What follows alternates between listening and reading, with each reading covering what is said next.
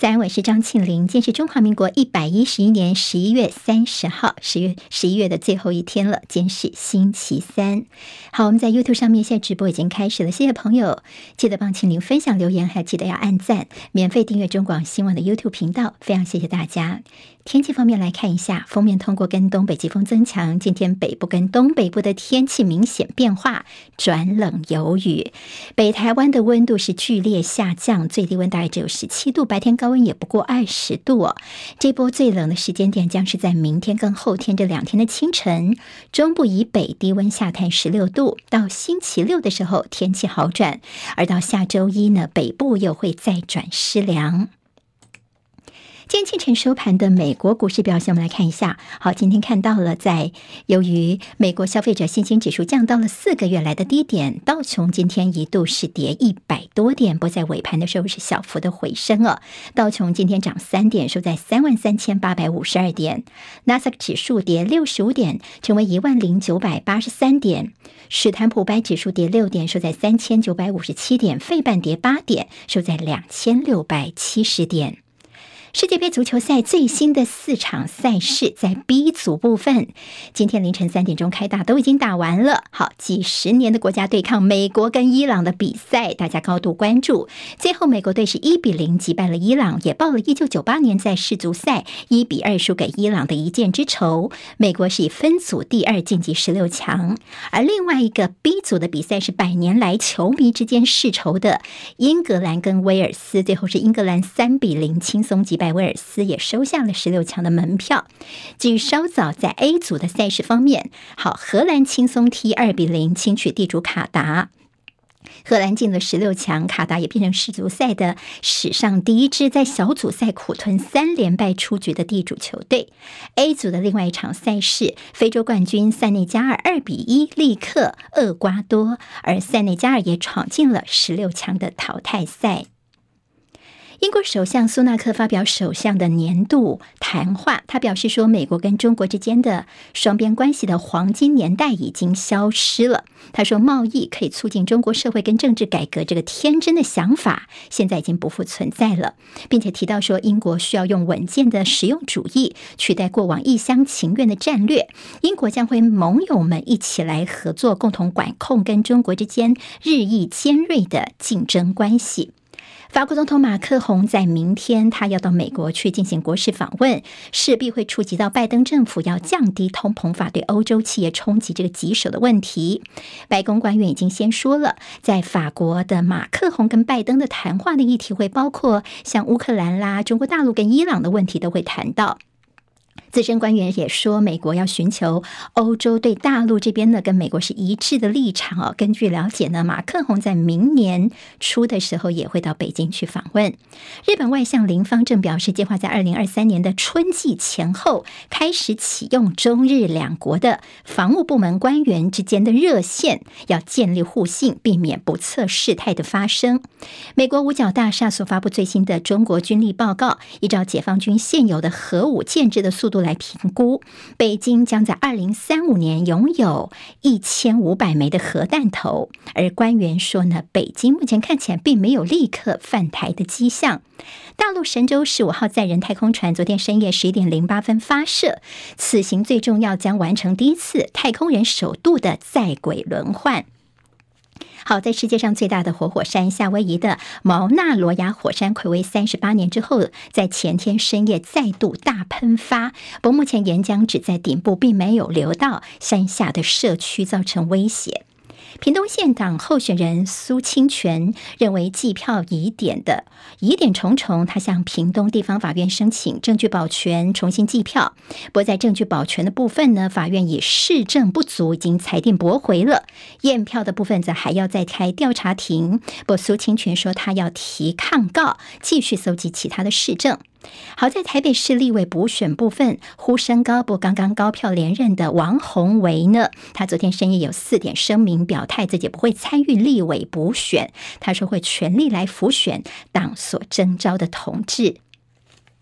接下来进行十分钟早报新闻，我们用十分钟时间快速了解台湾今天的日报重点。好，今天报纸的头版啊，除了财经焦点之外，其他呢关注的焦点都不尽相同。我们先从联合报的头版看起。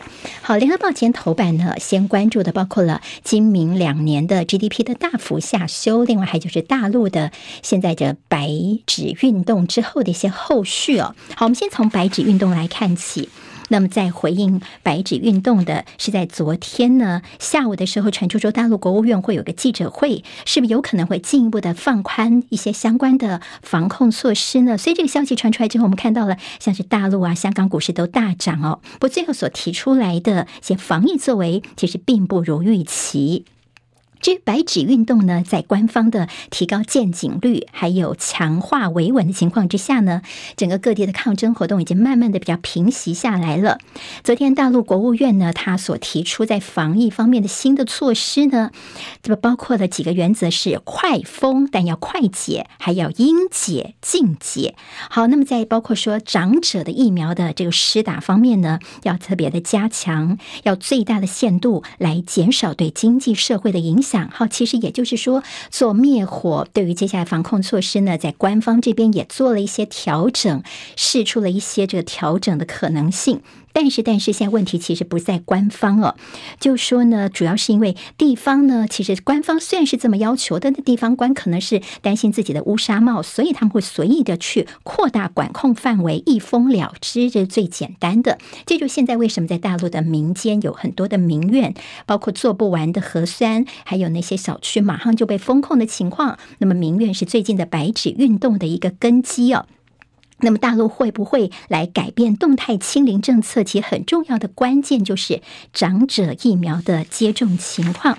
好，今天在联合报那页 A 二整个版面呢，提到大陆现在防疫方面的困境，因为面面俱到的一个困局。中央虽然有新的政策，但是地方有它的对策，上有政策，下有对策。另外，在优化防疫方面的打太极拳，到底要打到什么时候呢？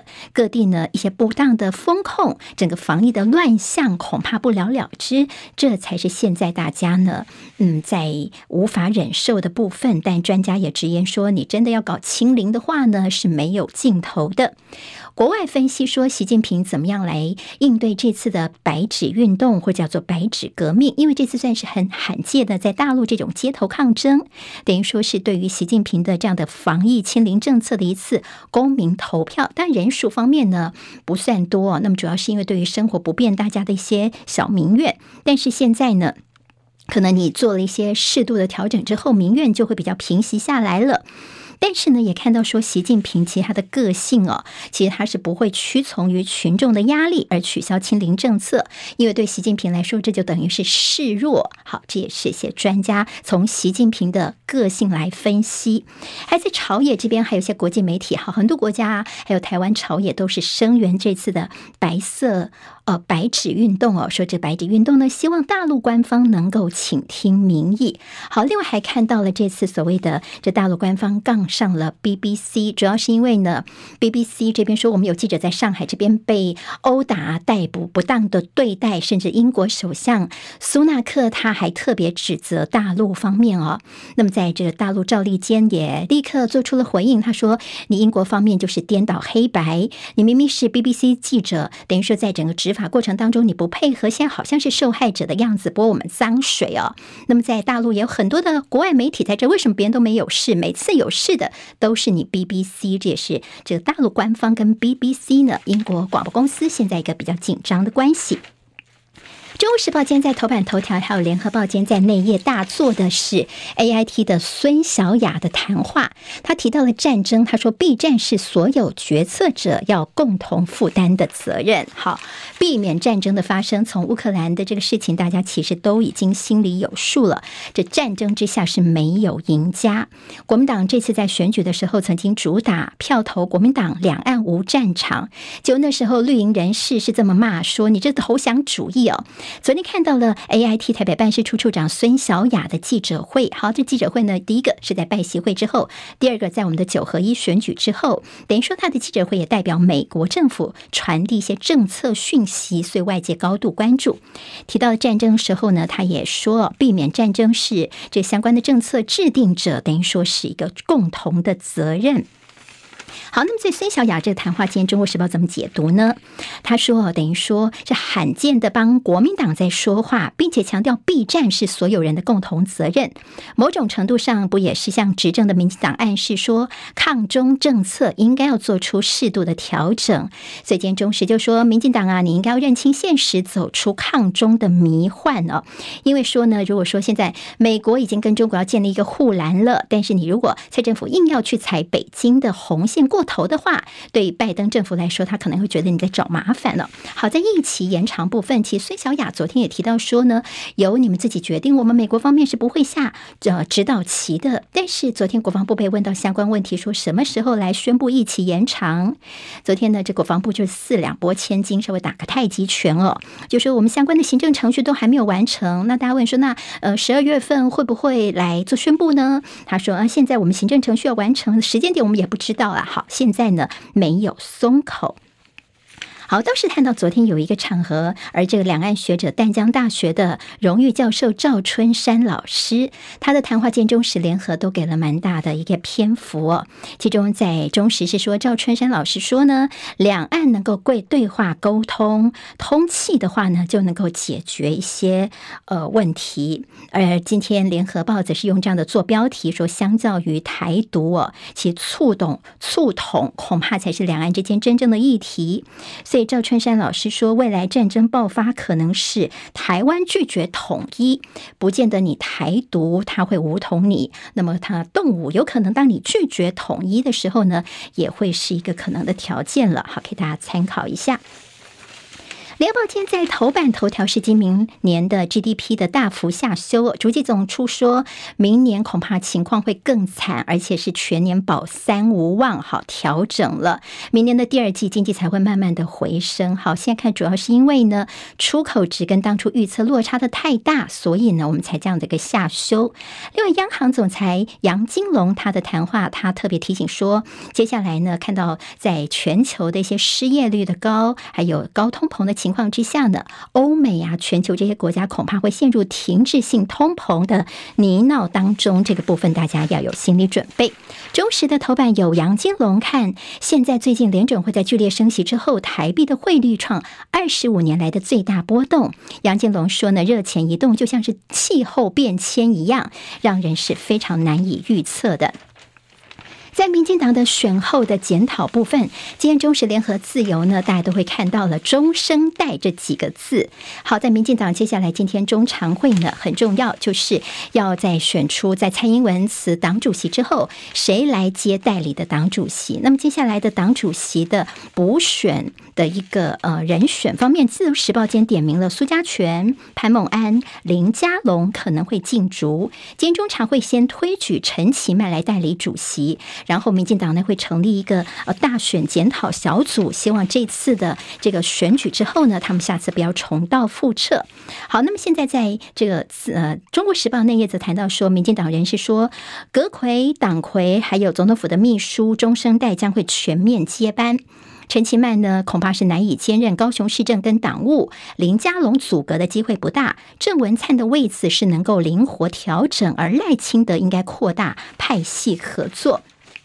好，现在在这个呃，在苏贞昌的这个角色，今天联合报有一个标题叫说，现在所谓的苏贞昌，但是他呃等于说不不下台，继续担任阁揆，所以变得英苏系的一个总统的活棋。好，那么现在苏贞昌呢不用下台，但是大家看起来英苏系会继续合作下去。